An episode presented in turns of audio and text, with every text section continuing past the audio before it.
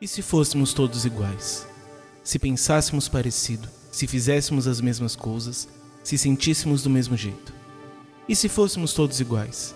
Se pensássemos nas coisas santas, se fizéssemos as boas obras, se sentíssemos o mesmo amor? E se fôssemos todos iguais a Cristo? Eu sou Vitor Medeiros e esse é o podcast Por. Comigo estão Caio Rios. É, tudo bem, pessoal? Eu devo dizer que eu não tenho nada preparado para falar nessa hora, mas estamos aí para esse mais um episódio. E Lucas Soares. É muito. Eu sinto muita segurança, sabe? No que o Caio. Na, na, no conteúdo do Caio. E aí quando ele fala que ele não tem nada preparado, eu me sinto assim muito bem, muito feliz. Não, é na, é na, na se apresentar. Eu não tenho, já acabou todas as minhas, as minhas opções. Eu vou inventar algum, algum bordão zorra total para falar nessa hora.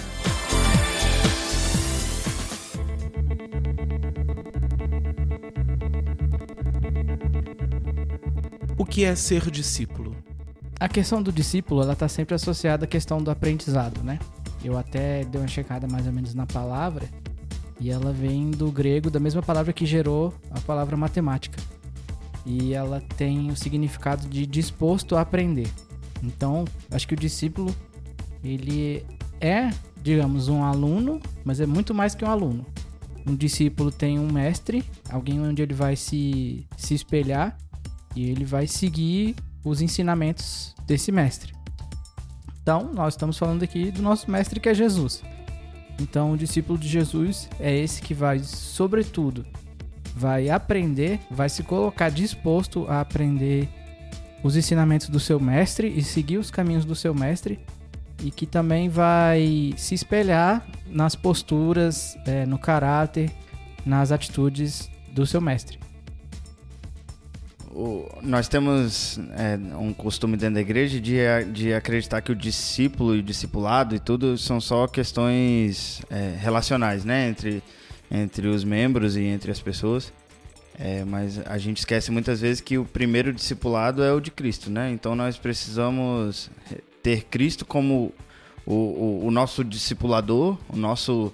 Nós precisamos ser discípulo de Cristo primeiro e, e aprender com ele, aprender tudo, toda essa estrutura com ele e depois nós temos também toda a estrutura da questão do discipulado dentro da igreja e tudo mais, é, digamos entre nós meros mortais, mas a gente precisa enfatizar de que é importante o, nós termos essa visão do discipulado de Cristo na nossa vida.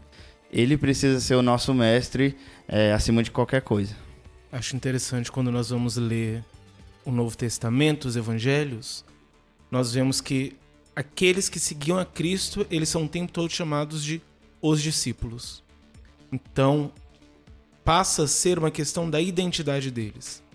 A identidade deles é a identidade de discípulos de Cristo. Eles são referidos como discípulos de Cristo. Eles são reconhecidos enquanto discípulos de Cristo. Então, eles não são mais simplesmente 12 pessoas aleatórias que estavam lá. Não, eles seguiam alguém e a identidade deles era a partir daquilo. É diferente de você ter, digamos, um grupo de 12 amigos e são.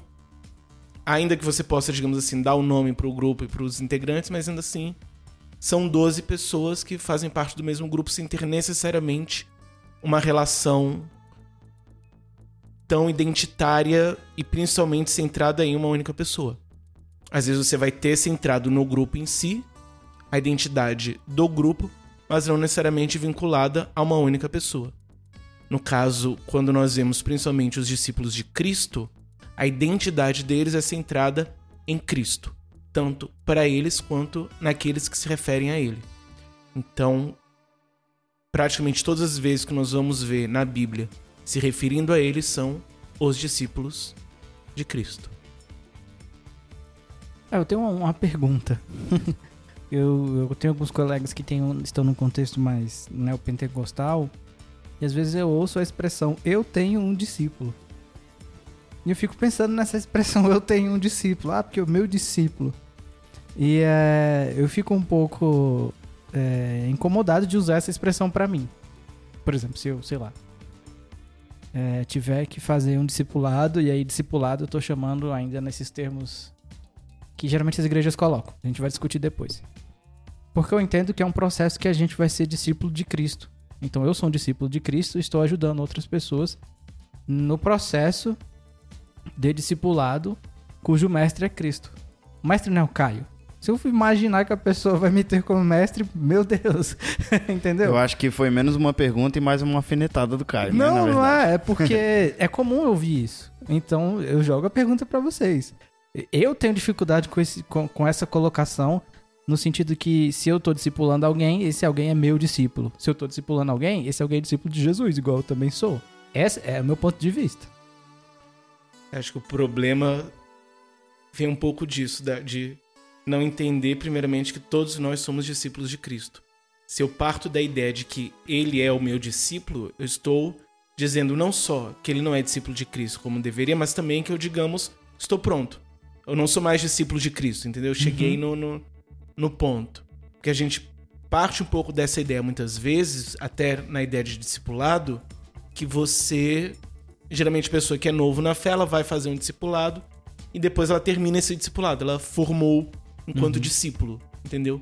Sendo que não, nós somos discípulos, nós estamos constantemente nesse processo de nos tornarmos cada vez mais e mais discípulos de Cristo, para nos tornarmos cada vez mais parecidos com Cristo. Então, essa pessoa, no caso, ela não entendeu que ela não está pronta. Infelizmente, nós vemos muitas pessoas, tanto no contexto neopentecostal, tanto no, no pentecostal histórico, tanto no mais no histórico cessacionista, independente do contexto, nós vemos pessoas que se acham prontas. E acho que é o primeiro problema é isso. E aí depois vem essa ideia de você tem discípulos seus.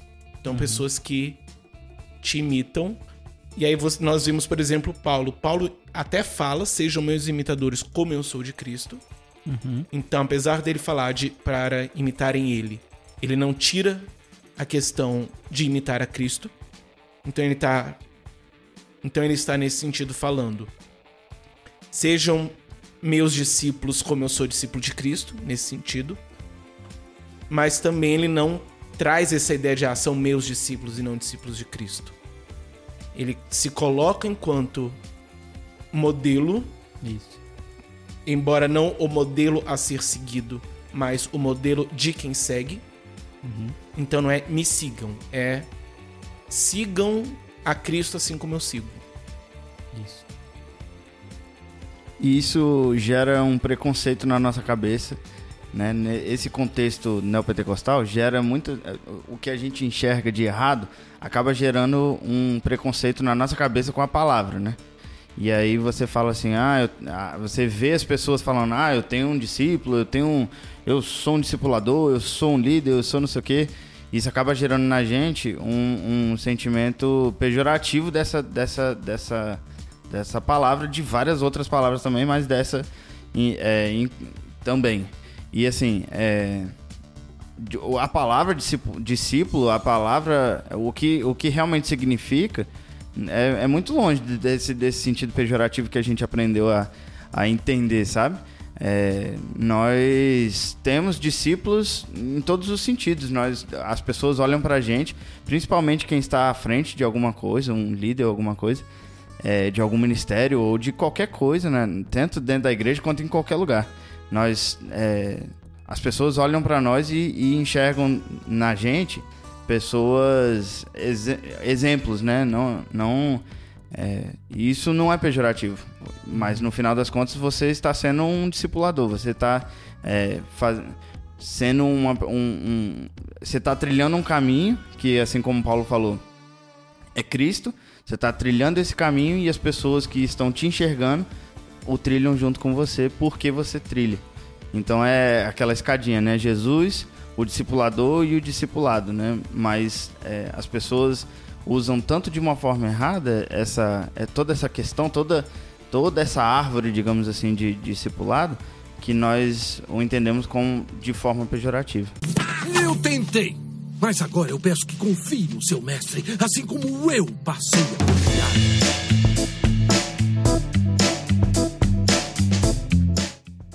Partiram os onze discípulos para Galileia, para o monte que Jesus lhes designara, e vendo, adoraram-no.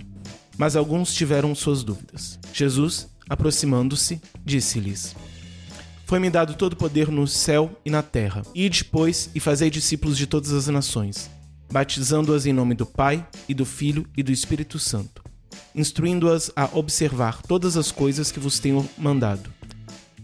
Eis que estou convosco todos os dias até o fim do mundo.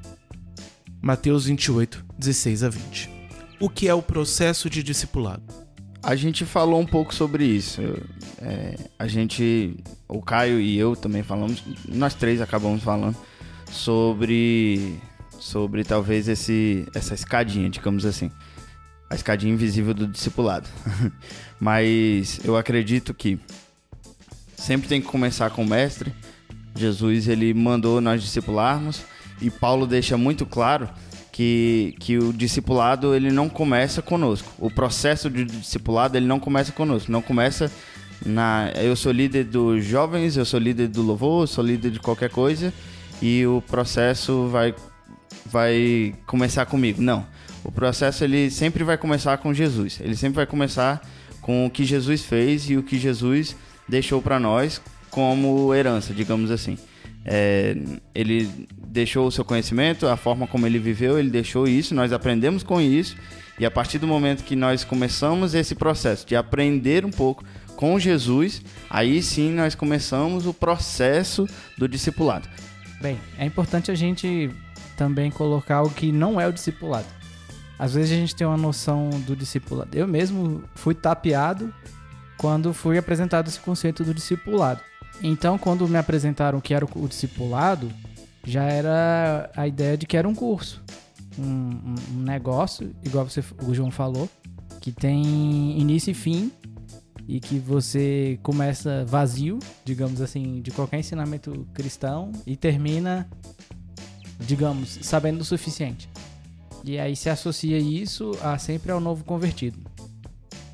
Então as pessoas falam: ah, vou passar por um discipulado. Aí é um curso que ela tem que fazer. Ou, por exemplo, o preparatório para batismo. Às vezes as pessoas chamam de discipulado.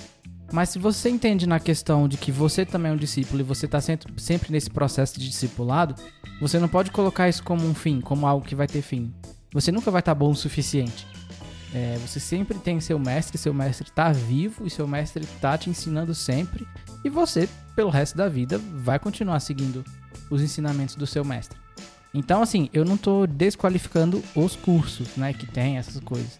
Mas eu acho que é, eles dão essa impressão e o funcionamento do curso também dá essa, essa impressão de que já fui, já passei pelo discipulado, então agora sou um discípulo.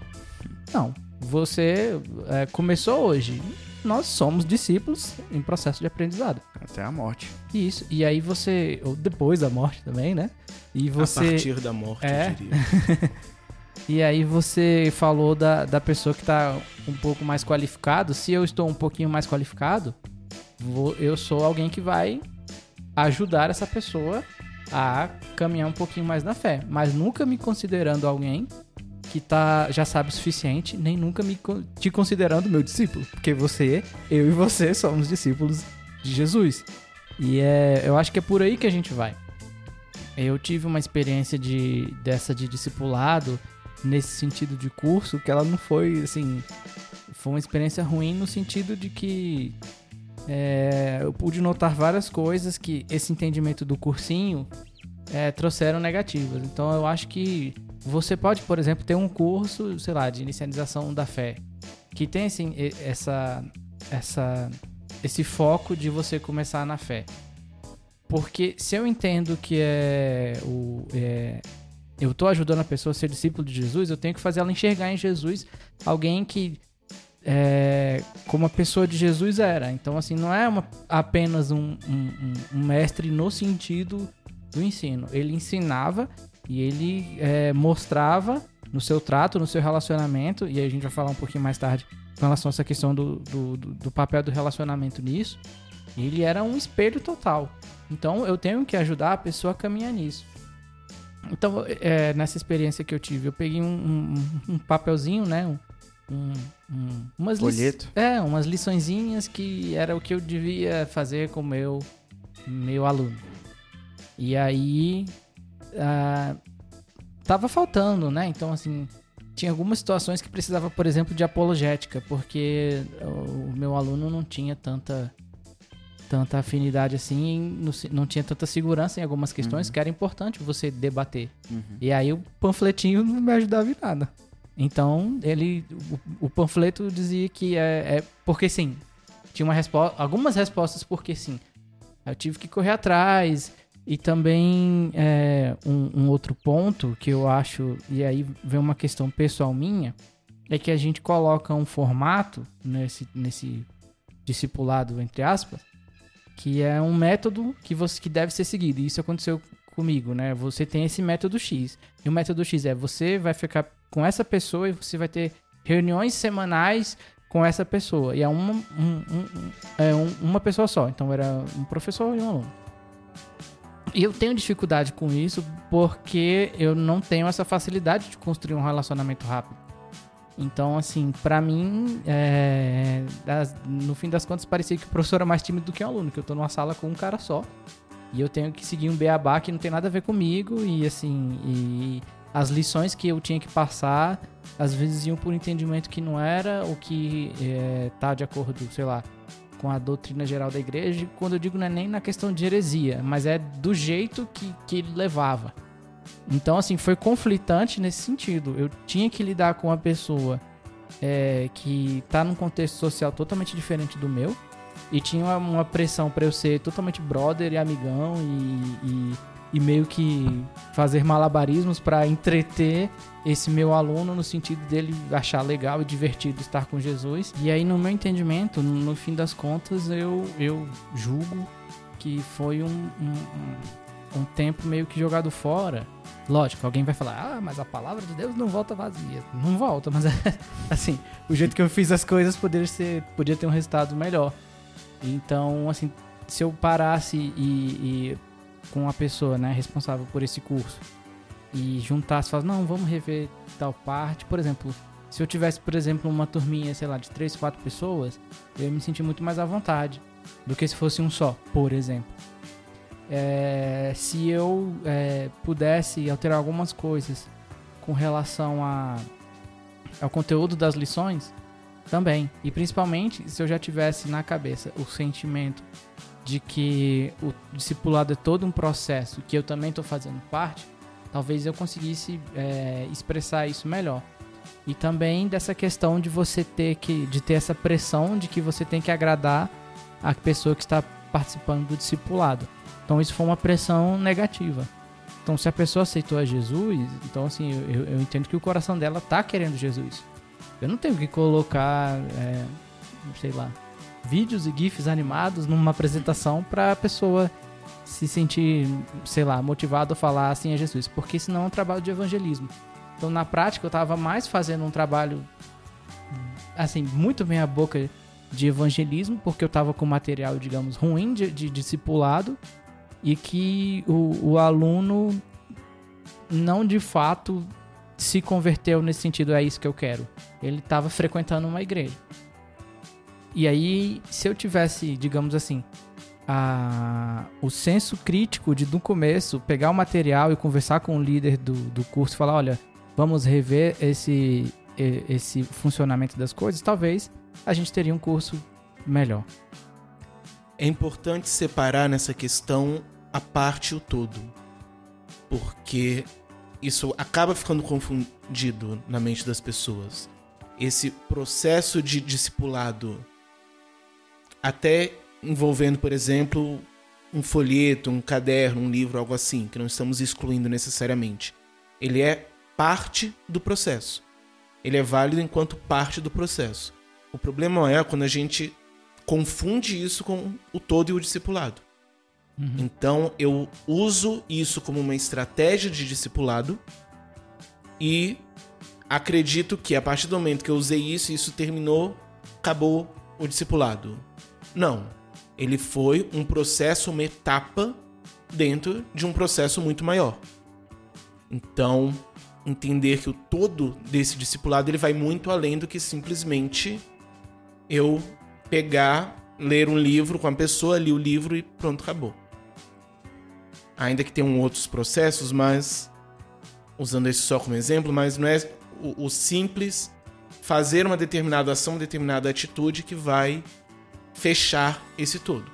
Ele é parte. E inclusive eu diria que o ser discipulador nesse sentido também é parte desse processo do meu discipulado. Com certeza. Então, eu vou aprender enquanto aquele que recebe esse conhecimento e depois eu vou também avançar enquanto discípulo, sendo aquele que passa.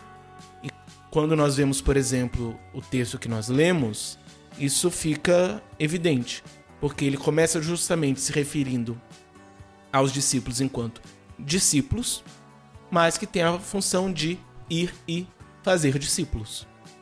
Então, não tirou deles essa esse caráter de discípulos, mas foi um passo além e deu também uma missão que é de ir e fazer mais discípulos. E o texto também, ele não só vai dar essa ordem de fazer discípulos, mas vai também dizer em certa medida o que é isso. Vai colocar a questão do batismo e depois ele vai dizer: instruindo-as a observar todas as coisas que vos tenho mandado. Então ele coloca que existe essa questão do ensino presente no discipulado.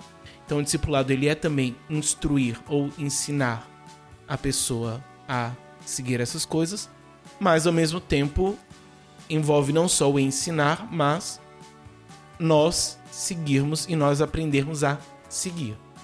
Então não é simplesmente um ensinamento, mas uma mudança de ação.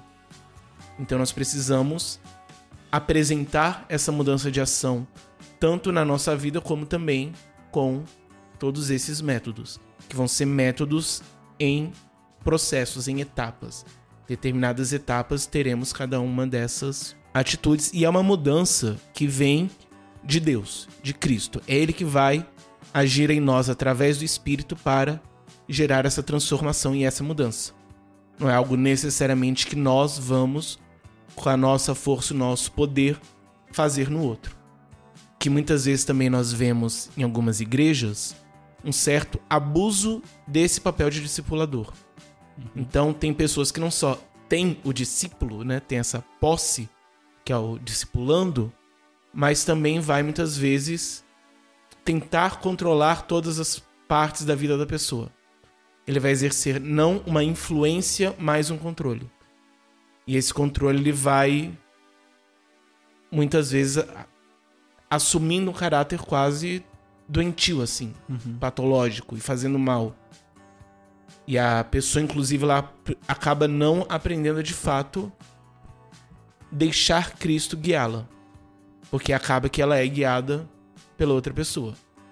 Então nós precisamos fazer realmente como Paulo dizer, seja meu imitador como eu sou de Cristo. Então nós precisamos imitar a Cristo. Então nós precisamos deixar que Cristo nos guie e nos transforme e ensiná-la não a ser igual a nós enquanto aquilo que nós fazemos ou deixamos de fazer em termos práticos, mas em termos essenciais, que é seguirmos a Cristo.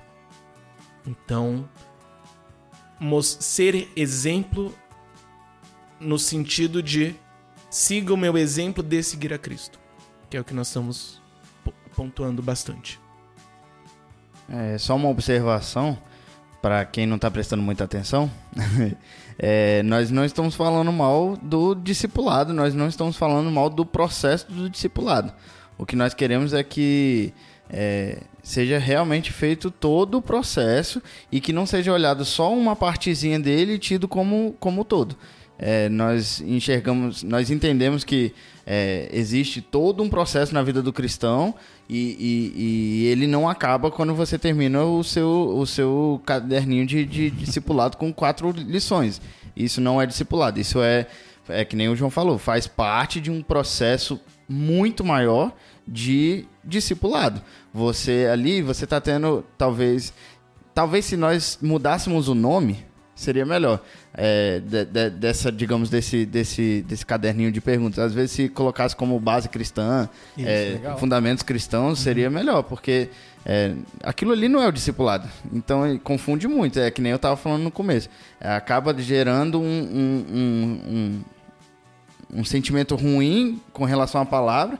A palavra fica, fica sem sentido porque é, lá atrás foi usado de uma forma errada. E não, nós, nós acreditamos no discipulado, é um mandamento, Cristo mandou e, e é exatamente isso que nós queremos. Queremos fazer da forma como ele é para ser, não da forma como, infelizmente, em alguns lugares tem sido. Não estamos falando mal. Pelo contrário, estamos falando tão bem que queremos isso pra vida toda. Perfeito. Você falou aí dessa questão do, da, do discípulo, do, do discipulador quase dominante na vida de uma outra pessoa.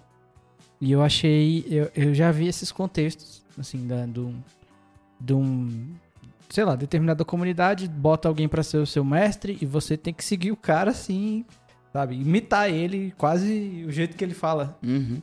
E, tem gente que imita literalmente o jeito que, que o, E sim. O discipulador fala. E aí, ao mesmo tempo que tem algumas pessoas que estão muito propensas a isso e entendem que isso é um meio de atingir a fé, e aí agem dessa forma, imitando nesse sentido o seu, entre aspas, mestre, tem pessoas também que geram uma certa aversão. Então, determinada pessoa aceita Jesus e aí a igreja que ela tá coloca ela nesse contexto opressor digamos assim, que você vai ter o cara, o mestre, e ele vai mandar e desmandar no que você faz, no que você deixa de fazer, no seu, sei lá, no seu corte de cabelo, na música que você ouve, enfim. E a pessoa que quando vê isso, eu acho que, que ou ela tem, como eu falei, como, ou ela tem, ou ela abraça isso, ou ela tem uma certa aversão. Eu acho que isso aí, ela expressa determinadas é, comunidades heréticas que cujo seu líder ele é um líder supremo no sentido que antes de, de Jesus, ou, ou melhor colocando, acima de Jesus ele se encontra e tudo que ele faz eu tenho que fazer, tudo que ele falar eu tenho que fazer. Então assim, quando você vê, por exemplo, igre- igrejas cujo líder ele se diz, acha que pode cuspir dentro da boca dos outros é, irmãos no sentido de cura e as pessoas acham isso legal, acham isso maravilhoso, ou então é, beijar o pé, esse tipo de coisa. É, que você tem que não é bíblico, não foi Jesus que mandou, mas o cara ele se coloca numa posição tão suprema de líder que as pessoas seguem e acham que é assim que funciona. Eu acho que é- esse, esse discipulado é, é, opressor, ele é um mini disso. Se a pessoa tá, tá, tá, tá, tá, tá, tá querendo isso, tá sujeita a isso, e, e, e ela entende que is- esse tipo de coisa depende, a fé, a salvação dela depende disso, ela vai seguir. E aí eu acho que é um grande problema que a gente tem dentro da, não só do tema é, discipulado, né, mas justamente das igrejas que, que, que re- resolvem ter essa pegada mais de idolatria a, um- a uma pessoa, a um líder, do que a Jesus.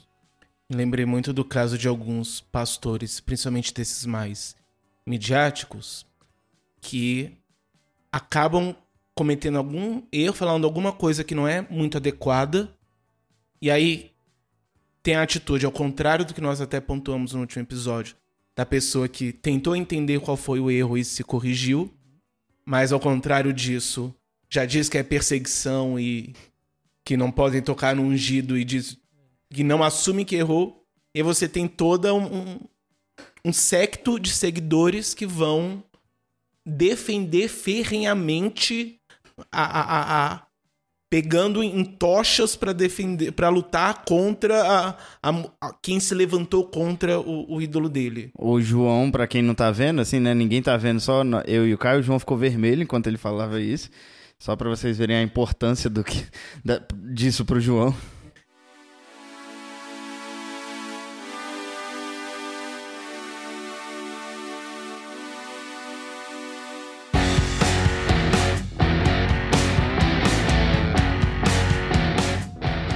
quem é o papel de realizar o processo do discipulado? Da igreja. Ponto. O, acho que nós confundimos muito achando que são pessoas específicas que têm esse papel de discipular. Até por confundir o todo e a parte, nós colocamos como se uma determinada pessoa tivesse essa função de discipulador, tivesse o ministério de ser discipulador. Sendo que, na verdade, quando nós olhamos principalmente para a Bíblia, nós vemos que a igreja ela vai ter esse papel. E em vez de ter, digamos assim, uma única um, único ministério de discipulado, na verdade é a junção de vários. Então você vai ter o pastor, você vai ter o mestre, você vai ter o evangelista, todas essas pessoas, cada uma a partir da sua própria expertise, cumprindo esse papel de fazer com que as pessoas sejam mais e mais parecidas com Cristo. Por isso, inclusive, a questão que nós já colocamos do, da pessoa que tem discípulos, ela realmente ela não faz sentido. Porque, na verdade, quando eu tô, digamos assim, fazendo o meu papel de discipulado com alguém, ela não é meu discípulo, ela é discípulo da igreja. Eu estou naquele momento realizando parte desse processo com ela, mas ela é discípulo da igreja. E a igreja, como um todo, em unidade, precisa cuidar desse processo, dessa etapa com cada um dos seus membros. As, as igrejas colocam, às vezes, uma pessoa específica nessa função. Do, do cara que vai cuidar de todo o discipulado. E às vezes é um, papel, é um peso muito grande, principalmente porque demonstra esse, essa, essa ideia do discipulado como uma coisa só. E aí coloca quase que a. Digamos, a a certificação da conversão do cara no, nas costas dessa pessoa. Então você tem aquele contexto que a pessoa aceita Jesus, enfim, faz um sinal, faz uma oração, e aí a partir daí, uma pessoa específica tem que ter a grande responsabilidade de caminhar na fé com essa pessoa. E aí, com, com o que o João falou do, do papel da igreja, talvez se a gente encare como o papel da comunidade, cada um trabalhando em alguma área específica, talvez a gente consiga é, fazer com que essa pessoa consiga assimilar melhor as coisas e ter uma vivência melhor. Então você pensa, você é, aceitou Jesus, você se converteu. Então, o, o, processo que eu entendo que deva começar tem que ser um processo mais de acolhimento, uhum. mais do que um curso, uhum. digamos assim. É, não que a gente deva ignorar o, a introdução à doutrina, lógico que não. Mas é, o acolhimento dessa pessoa é essencial. Porque a gente tem diversas e diversas pessoas que saem do contexto cristão porque não se sentiram acolhidas. Uhum. Então, assim, eu conheço pessoas que foram para, sei lá, saíram do evangelho para religiões de descendência afro, porque lá ela é acolhida. Uhum. Assim, digamos assim, você entende que houve uma, uma falha porque ela não conhecia os conceitos cristãos. Uhum. Ela não conhecia, além de não conhecer, ela não não não se sentia acolhida. Ela foi num lugar que não sei como é que é a doutrina e que mas ela foi acolhida. Então ela tá legal lá e ela vai permanecer lá. E nós falhamos em discipulá-la ou inseri-la num, num discipulado que abranja o, o, o, acolhimento dessa pessoa e abranja a introdução à doutrina cristã.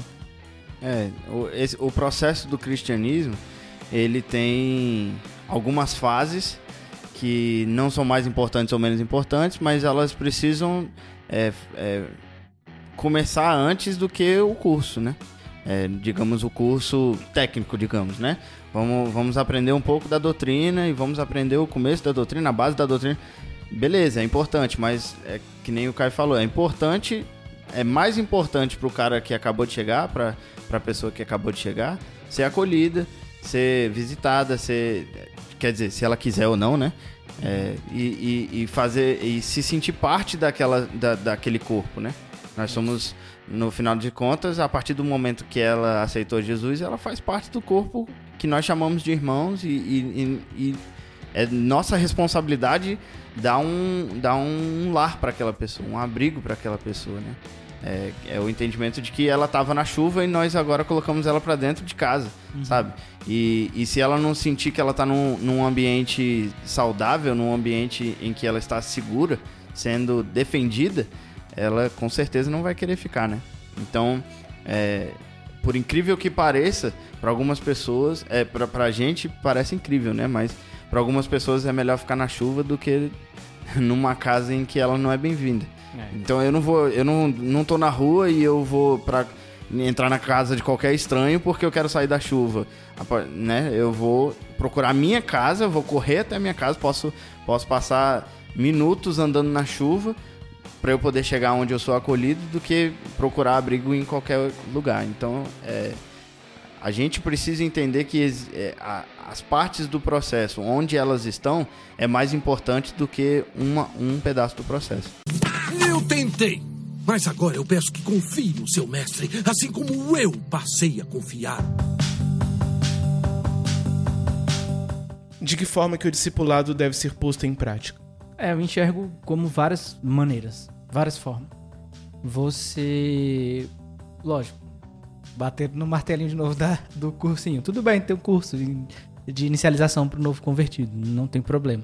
O problema é considerá-lo como se fosse um, o discipulado do início ao fim. Eu entendo que vários movimentos da igreja, elas contribuem para uh, que nós nos tornamos discípulos melhores cada vez mais. Um deles é doutrina, ensinamento mesmo. Por a própria palavra discípulo tem a ver com, com, com instruir. Então eu enxergo que a doutrina tem esse, esse valor de ser um agente que vai nos, nos, nos levar para perto de Jesus, que vai nos ensinar, que vai nos passar os ensinamentos. Então você chega, por exemplo, se Jesus estivesse aqui, ele ia ser alguém que ia ensinar muito, é, ia ser alguém que ia dar muito exemplo de, de vida e de convívio. Então, no nosso, no nosso contexto da igreja, é essencial que nós tenhamos os dois. Tenhamos a doutrina, e com isso eu queria ressaltar aqui o papel da escola bíblica dominical que ela por si só, ela não é o discipulado, mas ela é parte do discipulado. E eu sempre fui um, um defensor ferrenho da EBD no sentido do que ela realmente tem é, o que ela trata, a forma como ela trata as coisas, ela consegue construir cristãos mais é, que, que conhecem mais da palavra e consequentemente conseguem lidar com situações do cristianismo melhor. Então, é, infelizmente, eu conheço a, a, até alguns amigos que, que, por lei, digamos assim, não vão à escola bíblica dominical, nunca foram, e na cabeça deles está tudo certo.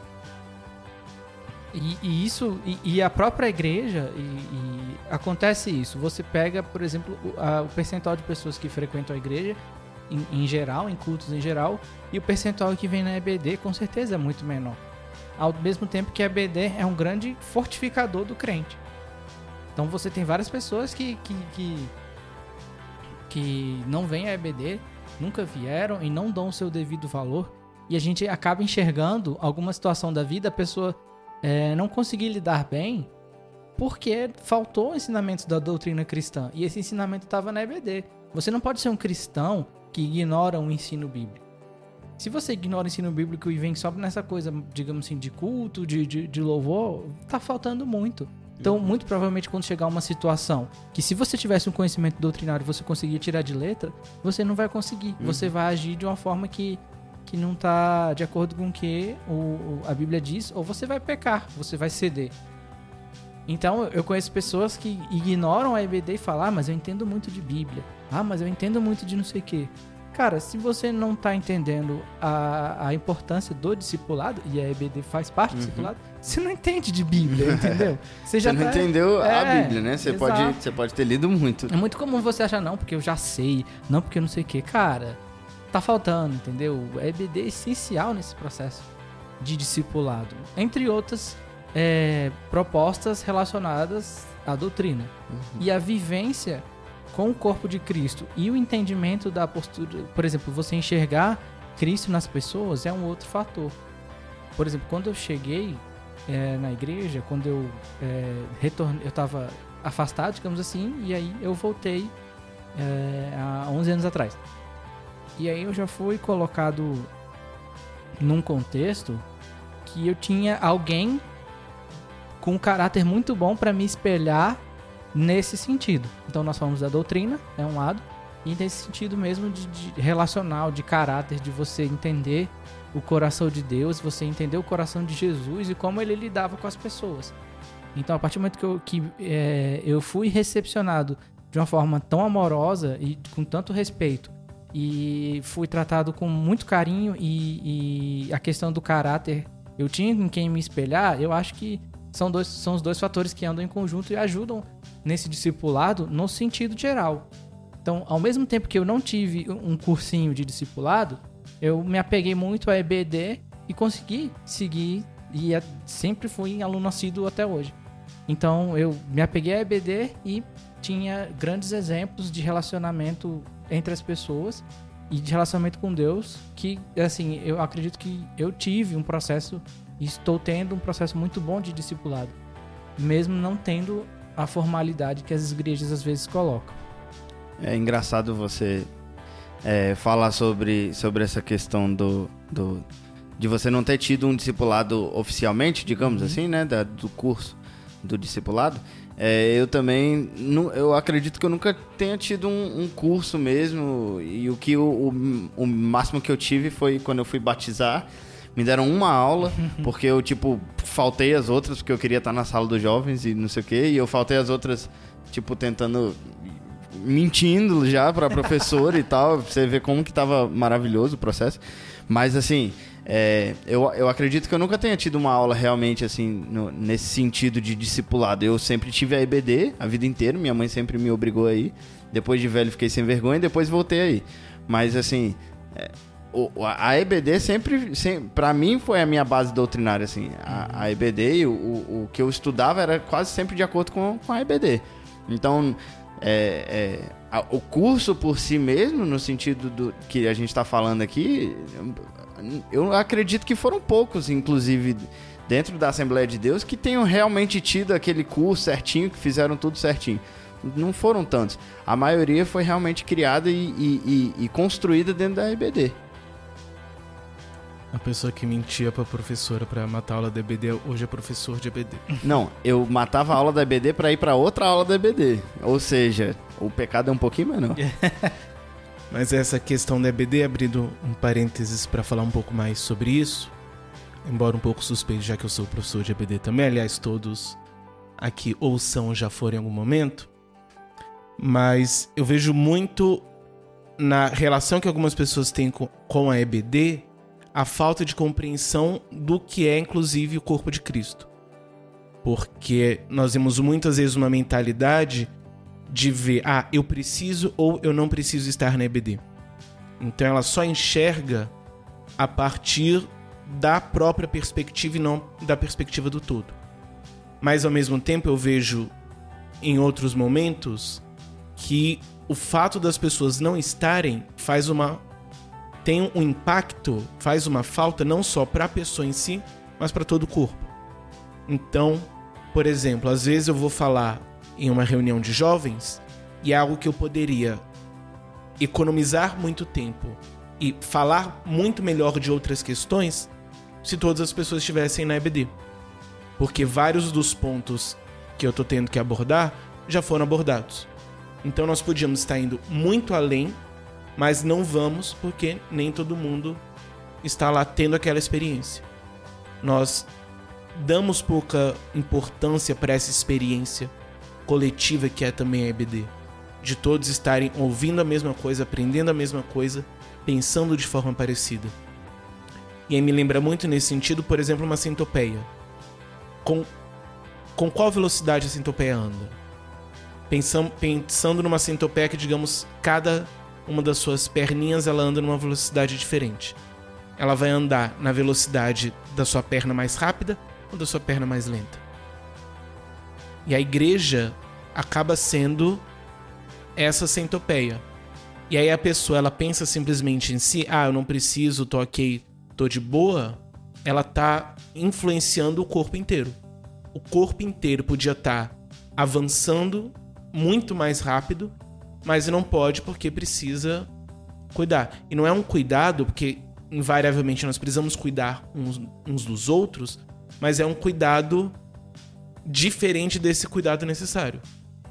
É um cuidado que deveria estar sendo realizado em um contexto, mas que não está, porque a pessoa não quer, porque acha que não precisa, e é por conta disso todo o resto do andamento do corpo acaba sendo influenciado porque precisa falar, ok, você está ocupado demais para ir na EBD, você não precisa, então vamos aqui parar e em vez de avançar muito mais rápido, vamos no ritmo mais devagar para poder você acompanhar.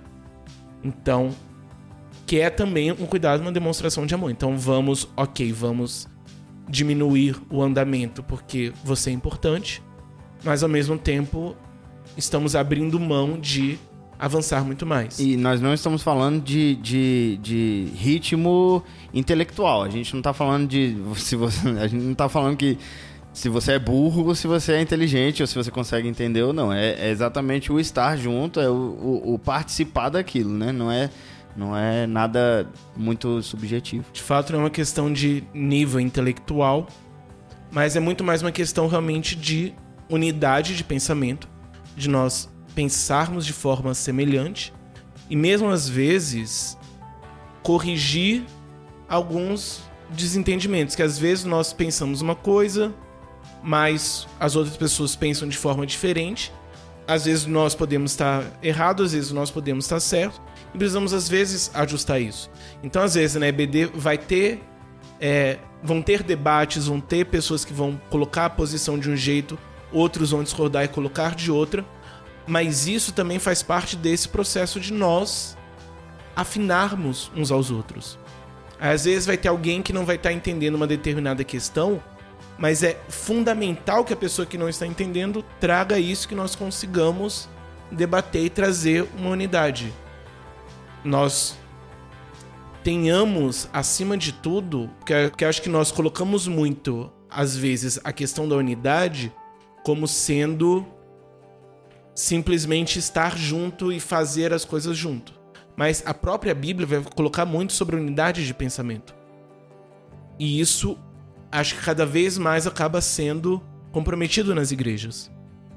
Como cada vez mais pessoas têm acesso a outras formas de pensamento, a, outras, a outros discursos, e cada um vai ter acesso ao seu, então um vai ler fulano de tal, o outro vai assistir o vídeo do outro, o outro vai ouvir o outro podcast e cada um vai tendo essa experiência, se isso se fecha em si mesmo, você acaba criando um corpo cada vez mais fragmentado. Se você tem um espaço que você pode inclusive debater isso, e a EBD é o melhor espaço para isso, você vai começar a trazer uma unidade. E vai ser uma unidade que vai crescer muito mais. Que não vai ser simplesmente aquilo que eu estou trazendo para a turma, por exemplo. Não cada um vai trazer, cada um vai acrescentar. Então esse debate é muito importante, ele é muito necessário. E principalmente entender que essas diferenças elas precisam ser trabalhadas, não no sentido de ah, vou fazer com que todo mundo pense igual. É, é, no sentido de eu vou conformar todo mundo dentro da minha visão, mas no sentido de nós vamos aprender a lidar com essas diferenças e essas questões. É, você traz um, um, um, negócio que eu acho essencial de falar, que é a questão da, da valorização do questionamento e da dúvida do, do aluno, do discipulando. Isso precisa muito acontecer. É, a, gente não pode nunca é, deixar que na nossa, na, nas nossas comunidades a gente construa cristãos que não saibam questionar. E aí eu pontuo que não é questionar no sentido de, de, de, de duvidar e se colocar contra a palavra de Deus. Não, se você tem qualquer dúvida, você precisa expressar essa dúvida. É muito importante isso. No processo mesmo de, de, de, de por exemplo, do, do, do, discipulado que nós colocamos aqui, que poderia se chamar outra coisa, desse curso inicial. A gente precisa colocar na cabeça do aluno é, é, que ele tem plena liberdade de perguntar o que ele quiser e o fato dele perguntar o que ele quiser é essencial. Porque ele se, ele se é, ele retira de si as amarras, assim, as dificuldades que ele tem. E é, é papel do, do, do professor, do discipulador, conseguir fomentar essa liberdade do aluno perguntar. Então, pegando aquele gancho da, da, das comunidades que tem um líder supremo e, e, o que ele fala tem mais valor de doutrina do que a própria doutrina bíblica, com certeza é uma comunidade onde a pergunta ela não é bem-vinda. Ao ponto que a pergunta é bem-vinda. Você chegar no, no, seu professor e perguntar, mesmo que ele não saiba e depois vai, vai te responder uhum. ou vai te passar por uma outra pessoa, isso precisa acontecer. Isso é uma valorização da pessoa e a forma da gente conseguir é, é, desenrolar as coisas. Então, na, no episódio do Sidney, ele fala da, da, da, da, da, da palestra que a gente teve e uma das perguntas foi: eu posso perguntar tal coisa ou é errado, ou é pecado? Claro, lógico que não, entendeu? Você pode e deve perguntar qualquer coisa. É muito importante a gente entender isso. É muito importante que você que está começando agora, você entenda que você precisa fazer perguntas. eu sei que você tem perguntas. Eu tenho perguntas até uhum. hoje. Então a gente tem que, que ter essa cultura mesmo do questionamento, da dúvida, da, mas eu acho isso, mas eh, tem outra, outra fé que diz isso e tal, como é que é?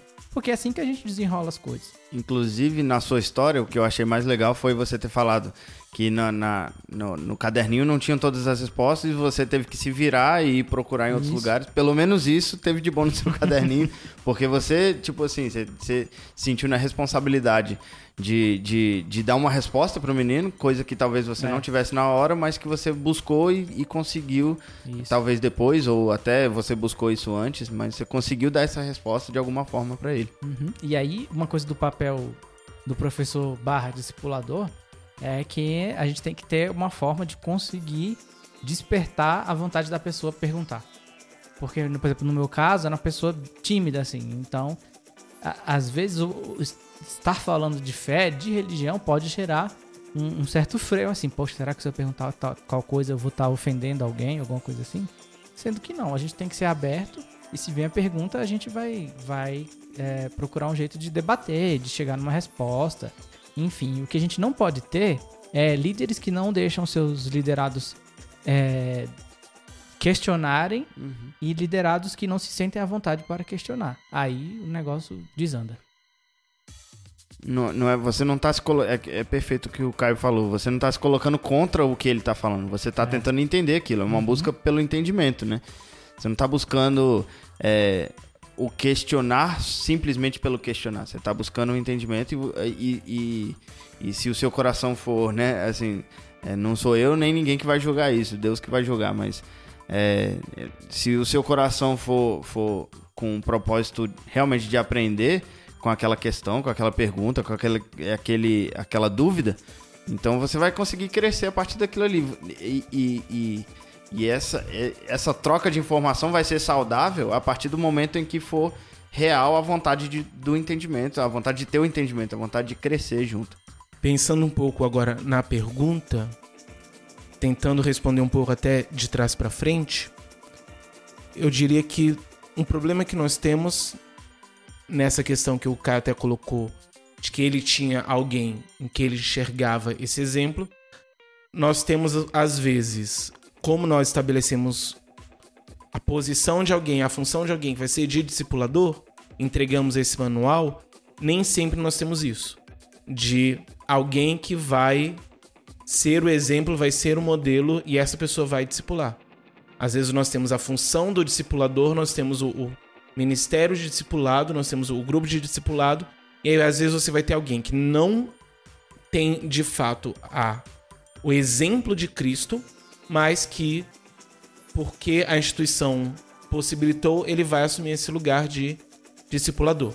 Então ele vai liderar o grupo de discipulado, mas ele em si não tem de fato as características necessárias.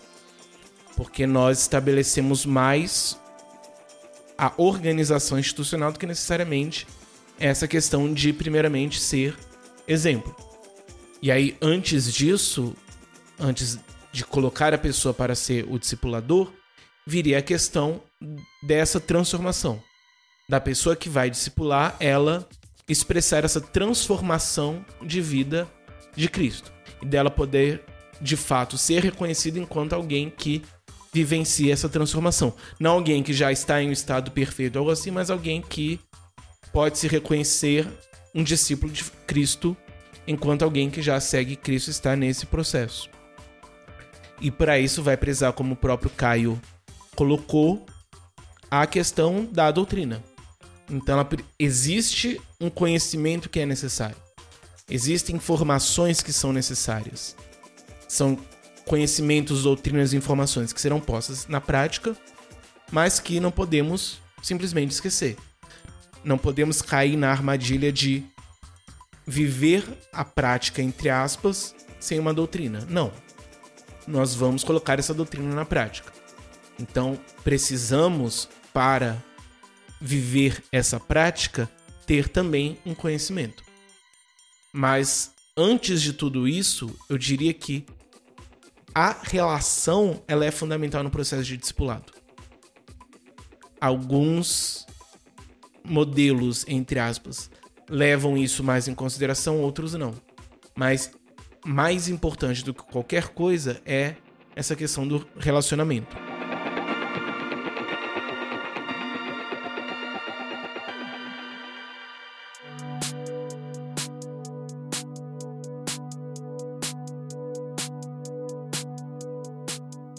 Transformando essa resposta em uma pergunta, a minha pergunta é: qual o papel do relacionamento e do amor ao próximo no discipulado? Essencial, ponto final. Brincadeira. Sobe os créditos. Sobe os créditos e cena pós-crédito. É, o relacionamento e o amor, como a, a pergunta diz, é essencial. A gente, a gente, principalmente, digamos assim, é, nós cristãos, a gente, nós, nós temos um, um um, um fraco entendimento, digamos assim, no sentido de, de entender e colocar em prática o, a importância do amor. E não aquele amor. É, o amor que, que é pregado por aí, que, que vale tudo e qualquer coisa está certa e eu preciso amar a pessoa e independente do que ela faz e deixa de fazer, sim, é, é, o discurso na, na, teoria é muito esse, mas a questão é que nós precisamos entender que, que o amor ele vai muito além do, do, do, do a liberar a pessoa para fazer o que ela quer e tudo mais. Então, o, o, isso entra muito no discipulado, porque o discipulado ele precisa ser um relacionamento é, de amor entre o, digamos, o entre aspas, o discipulador e o, a pessoa que está sendo discipulada. Precisa, porque você é a partir desse amor que você entende que você precisa podar a pessoa, talvez. Você precisa mostrar para ela que ela está errada em algumas horas, precisa mostrar para ela que ela está certa em outras horas. Então, é através do amor que eu vou conseguir realmente é, olhar pro Caio e falar: Caio, você está errado. Você errou nisso porque você errou e ponto final. É, você é a, é a partir do amor que nós conseguimos discipular as pessoas realmente. É a partir do amor que nós conseguimos é, ser exemplo, sendo primeiro discipulado por Cristo, nós conseguimos ser exemplo para as pessoas que estão ao nosso lado. Então, é, respondendo bem diretamente, a, a, importância do, do relacionamento, do bom relacionamento e do amor para um, um, discipulado, para o processo do discipulado é, é essencial e é, e, é, e é perfeito como Deus colocou essa, essa importância nesse processo todo. E, e quando eu digo isso, eu digo do, realmente do processo inteiro do cristianismo, do, do ser discípulo realmente é, nós, na nossa vida inteira, sermos discípulos de Cristo. Então, é, se nós olharmos esse, esse macro, essa imagem macro, digamos assim, ela mostra pra gente que o amor cada dia mais é mais importante para alcançarmos tanto quem não, entre aspas, não enxergava a gente, quanto as pessoas que estão olhando pra gente é, à procura de um exemplo, à procura de, de alguém que segue a Cristo. Posso dar um exemplo de Star Wars? Por favor. é, nessa pergunta eu me lembrei de uma, de uma situação que é dos, dos primeiros filmes. Na verdade, não o primeiro, o episódio 1, 2 e 3. É a segunda trilogia. Onde a gente tem os Jedi, né? Que são vistos como os, os, os guerreiros, os guardiões do bem, da luz. E a gente tem o lado negro da força, que é, tem essa, é, esse lado maligno. E existe um conselho Jedi que representa esse lado bom, que são que meio que rege esse- esses esses guerreiros. Será que todo mundo sabe o que é Jedi, Caio? Eu espero que sim, mas né? Se não sabe, vai pesquisar e, e- e volta. Enfim, não, se você não viu o episódio 1, 2 e 3, você vai lá ver e depois você vem comparar com o que eu tô falando. É, esses, esses Jedi chegam numa- num, num planeta e encontram um garotinho.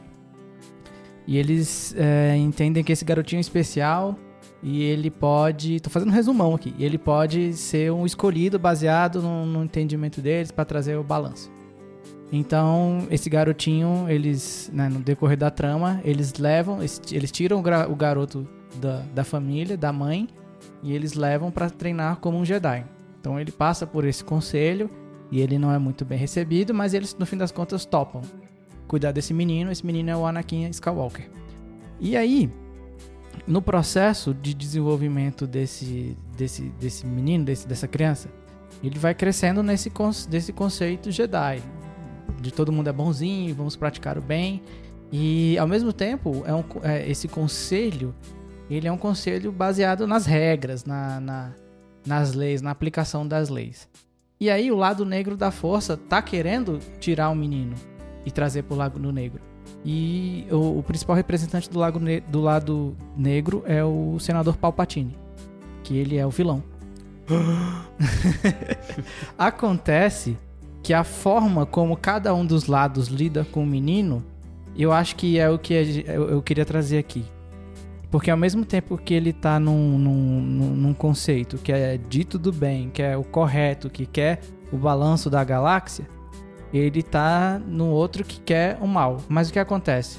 O Conselho Jedi, inclusive o Mestre Yoda faz parte, ele é muito legalista. O Conselho Jedi, ele tá querendo saber de leis, ele tá querendo saber do que é o melhor pra galáxia. E o, o- esse conselho, ele não, não, não se interessa muito pelo contexto do menino. Ele não quer saber das relações que ele teve. Ele não quer saber da família dele, o que, que ele acha, o que ele pensa. Eles querem construir o escolhido, o super guerreiro para vencer o mal. Ao mesmo tempo que o Palpatine, que é o representante do mal, ele vai no lado afetuoso do rapaz. Ele conversa, ele, é, ele coloca histórias para ele ouvir. E lógico, ele, ele tá sendo mal, mas ele tá a- agindo onde o pessoal do bem não quis agir. O pessoal tava nas leis. E ele, ele foi na- nas relações difíceis do garoto. Ele foi na relação com a mãe que ele tava com problema. Ele foi na relação afetuosa que o menino tava. E, digamos assim, ele tinha uma resposta pra tudo. E eu acho que o essencial é que o senador Palpatine construiu uma relação próxima com ele. É, o, o, destino, o resultado era o mal. E ao mesmo tempo que o Conselho Jedi, ele era rigoroso, ele estava exigindo é, regras. E aí, é, talvez faça parte do, da característica do Jedi, que é justamente essa, ignorar as suas relações. Então, ah, você não pode ter relacionamento e tal, não sei o quê. Não, acho que é a trama do filme. Uhum. Mas no fim das contas, o que, que a gente tem? O rapaz foi pro lado negro da força. E ele se tornou um dos piores vilões do, do- da, da série.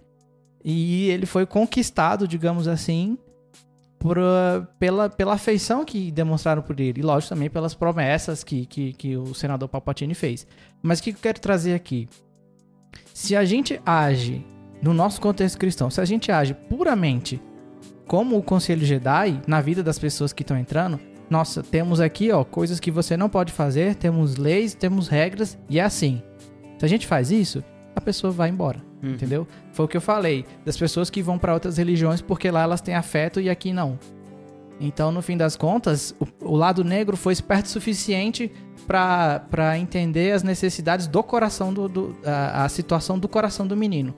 E o, o Conselho Jedi ignora, talvez por convenção. E nós, como cristãos, temos que ter muito cuidado pra gente não ficar jogando lei na, na, na cabeça das pessoas que estão passando pelo discipulado. A gente tem esse papel de estar junto, de demonstrar o amor, de tratar as coisas relacionadas ao coração da pessoa. Foi por isso que eu falei que eu tive, graças a Deus, um, um andamento bom na doutrina e um andamento bom no relacionamento. E no caráter, e no coração. E é isso que a gente precisa fazer. Então o papel do amor, ele vem aí. Nós precisamos, acima de tudo, amar e não, não encarar essa pessoa como mais um guerreirinho que vem e ele Uhum. vai necessariamente saber todas as leis e aplicar. Não, ele tem problemas, ele tem situações que ele quer, quer ser trabalhadas, ele tem, tem, às vezes, alguns machucados que ele precisa que sejam restaurados e juntamente com a doutrina. Então, se a gente não, não, não usa do amor e a gente só usa da lei, da regra, da doutrina, a gente vai falhar. Do mesmo tempo que a gente só se alegra e se preocupa, mas não dá a doutrina, ele também vai sair frágil. Então, assim, eu, eu, eu acho que esse exemplo mostra muito é, essa questão das relações, né? A gente espera ser o. o- o- a gente é, entende que nós estamos tratando da verdade, é, que é Cristo, mas se a gente falha nessa demonstração da verdade, ou, melhor colocando, se a gente não age como Cristo agiria, a gente vai ter pessoas que vão nos largar. O equilíbrio ele precisa ser real, né? Ele precisa, nós precisamos ter sim a lei, que é algo que várias pessoas falham, né? E nós precisamos ter o amor no sentido, né, de, de, de é, aparar a pessoa, no sentido de é, é, abraçar a pessoa, né? Então, é, se nós não tivermos o equilíbrio para qualquer um desses lados, nós perdemos a, a- pessoa e nós perdemos é, é, o, digam, o, o recém-convertido e o, e o que tem muito tempo de igreja também, porque é, infelizmente nós, nós enxergamos muito isso hoje. Pessoas que têm a vida inteira dentro da igreja se perdem porque não se sentem amadas ou porque sentem que as pessoas que estão dentro da igreja são hipócritas e tudo mais. E, e- e- e eu acredito, né, que isso vem exatamente por essa falta de equilíbrio. Então, é, no, no relacionamento, no tratar com as pessoas. A pergunta que fica dessa questão, ecoando um pouco o que nós estamos colocando desde o início do episódio da pergunta do Caio sobre essas pessoas que acabam se colocando enquanto super discipuladores com seus discípulos, é por que que nós estamos nos colocando nessa relação de discipular alguém. Nós estamos nos colocando nisso pelo nosso ego, para mostrar, olha, eu tenho meus discípulos.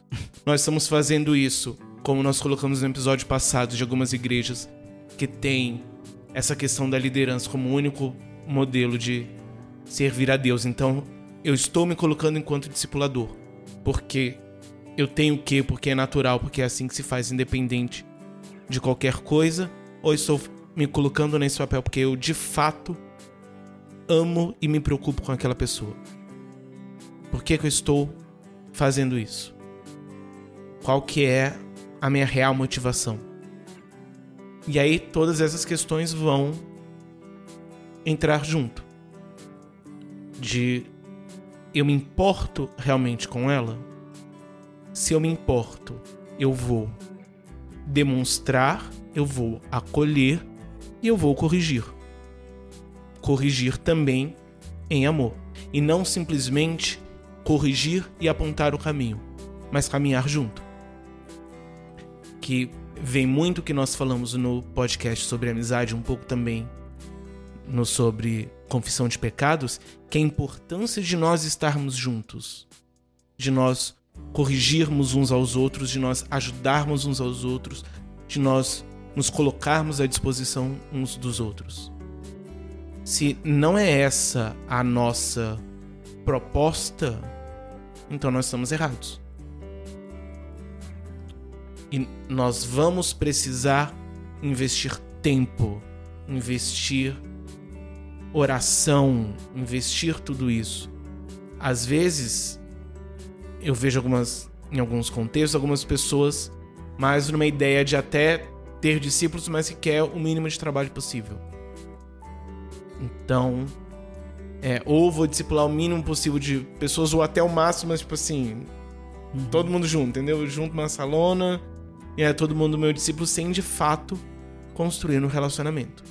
Mas nós precisamos construir esse relacionamento. Um relacionamento, inclusive, que vai nos pôr à prova. Um relacionamento que vai exigir que nós mostremos de fato quem nós somos em Cristo. Que muitas vezes as nossas atitudes vão ser questionadas. E aí, nesse momento, nós vamos ter que mostrar acima de tudo, essa capacidade de nós voltarmos a Cristo e nos corrigirmos. Mas se nós pensamos simplesmente em aparecer, nós não vamos nos inserir nesse tipo de relação. Então ela é uma relação que ela tem um custo. E é muito importante, inclusive, pensar na, na relação em si, porque às vezes nós vamos simplesmente querer aplicar um conteúdo. Se nós pensarmos apenas na no método, ou não necessariamente no método, mas nós às vezes criamos na nossa cabeça aquilo que precisa ser transmitido. Nem sempre nós temos essa sensibilidade para entender o que que o outro precisa de fato aprender, o que que dependendo ele já sabe. Então eu preciso criar esse tipo de relacionamento para entender onde na caminhada com Cristo a pessoa está.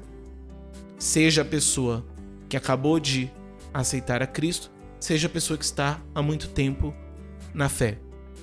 Então, pegar, por exemplo, crianças e adolescentes, que muitas vezes cresceram na igreja, mas que às vezes vão precisar de um processo de discipulado. Elas não estão necessariamente cruas. Elas estão em um processo já. E eu preciso entender onde ela está nesse processo, o que, que Deus já vem fazendo na vida dela, para então poder ajudar. Mas é fundamental o relacionamento e principalmente o amor. Então nós precisamos amar aquela pessoa para podermos nos aplicar a isso. E o amar vai ser fruto do meu relacionamento com Cristo. Então, se eu não tenho relacionamento com Cristo que me faz amar aquela pessoa, ou de fato está na hora de um discipulado. Mas eu preciso ser o discipulando e não o discipulador. E essa questão do amor vai ser fundamental, porque é isso que vai trazer de fato a unidade nossa. Não apenas do discipulador e do discipulando, mas de toda a igreja, já que toda a igreja está tanto sendo ativa nesse papel de discipular, já que é uma função da igreja, e ao mesmo tempo toda a igreja está sendo passiva no sentido de que todos nós somos discípulos.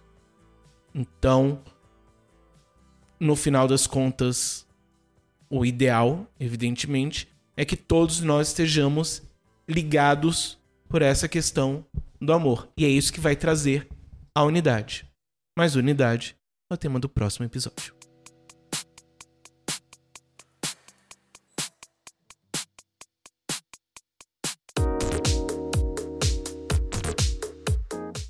Muito obrigado a você que nos ouviu até aqui. Nós somos o Podcast Puro e Simples. O nosso site é podcastpurisimples.com.br. Você pode nos ouvir diretamente por esse site ou também nos maiores agregadores de podcast, incluindo iTunes, Spotify. E também temos agora um canal do YouTube. Para você que prefere ouvir nossos episódios pelo YouTube, agora é só você procurar Puro e Simples Espaço Podcast que você já nos encontra lá. E você, por favor, se inscreva para receber os nossos novos episódios. Belezinha? Também temos agora uma página no Instagram onde a gente coloca algumas fotos dos bastidores e os temas que a gente está trabalhando nos episódios. Então você procura a gente lá, nós somos no Instagram, podcast puro simples, não tem o E dessa vez, ok? Procurando podcast puro e simples também você nos encontra no Facebook. Em breve a gente vai estar tá informando novas redes sociais para você estar tá entrando em contato com a gente, né? Então, desde já eu peço para que você comente sobre o nosso episódio de hoje, dê algum, alguma história que você tem relacionada, alguma dica, alguma crítica também, alguma pergunta, a gente vai responder e vai interagir com o maior prazer. Beleza? Como um material complementar, eu queria deixar aqui e, o podcast Pelo Amor de Deus. O episódio número 26 deles é sobre discipulado também. Lá você encontra uma abordagem mais prática dos procedimentos do discipulado e é um complemento muito legal, uma vez que a gente fala de um certo ponto de vista, eles colocam já um outro ponto de vista e tem essa, essa pegada mais sobre uh, elementos da prática mesmo, desse acompanhamento e é super legal, beleza? Então você acessa pelo pelo amor de Deus.org.br e é o episódio 26, certo? Pelo amor de Deus.org.br e procura pelo episódio 26 mas nós vamos colocar também aqui na, na página desse episódio para você poder acessar. Inclusive, o podcast, pelo amor de Deus, ele é mantido pelo nosso amigo Ed The Drummer, que está sempre participando dos nossos episódios, ele já ouviu todos, está sempre comentando, dando alguma, alguma contribuição muito legal. E a gente queria agradecer você, Ed, e também parabenizar pelo seu projeto também, é, que já tem mais de 100 episódios, então... É, quem está ouvindo o nosso podcast, por favor, visite o deles que é muito, muito, muito legal. E a gente fica aqui o nosso agradecimento por estar tá dando esse, esse apoio, principalmente nesse, nesse começo de trabalho de projeto. Beleza, Ed? Valeu demais. Se você é de Brasília ou região, a gente queria te convidar para participar de um evento muito legal que a gente promove. É o ADEV Talks. ADEV é a sigla da nossa igreja e o evento tem esse nome porque a gente utiliza o formato do evento TED Talks que você deve conhecer onde várias pessoas de vários temas são convidadas para ministrar pequenas palestras, provocações sobre variados temas e disciplinas. A nossa versão é parecida, mas sempre com um tema edificante. No nosso caso, temos dois objetivos: o de edificar a igreja compartilhando temas diversos e também de preparar jovens para palestrar, como uma forma de descobrir talentos e vencer barreiras comuns, por exemplo, o falar em público. Na primeira versão do evento, tratamos temas como finanças, inteligência emocional, games e empatia. E para essa versão nova, nós temos muitos outros temas que estão sendo preparados para você. Vai ser no dia 22 de junho, às 19h30, na quadra 6, área especial número 1, em Sobradinho DF. Fique por dentro do evento acessando o site adev.com.br barra adevtalks. Então é isso, recados dados. Eu sei que não é talk, é talk, mas a gente dá uma aportuguesada aí para ficar mais fácil de falar. Beleza? Então agora, para finalizar, a gente pede para o nosso amigo João Vitor orar para a gente.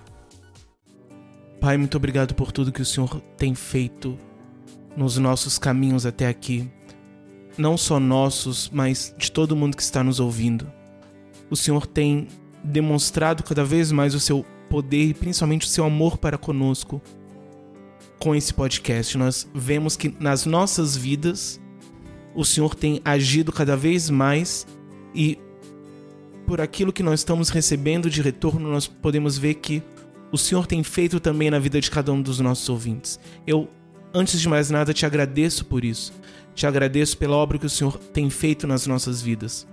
Eu peço que o Senhor abençoe cada um dos nossos ouvintes, que eles possam, ouvindo o nosso podcast, aprender mais de Ti e principalmente viver mais de Ti, serem transformados mais por Ti e que essa transformação não fique em cada um, mas que eles possam, no contexto em que estiverem, fazer a diferença e transbordar nessa transformação. Que eles possam serem mudados e, sendo mudados, transformarem outras pessoas e mudarem o contexto em que estão. Seja o contexto de igreja, seja o contexto de trabalho, seja o contexto em casa, que todas as pessoas vejam essa transformação, uma transformação que vem de ti e revela o seu poder e o seu amor para conosco.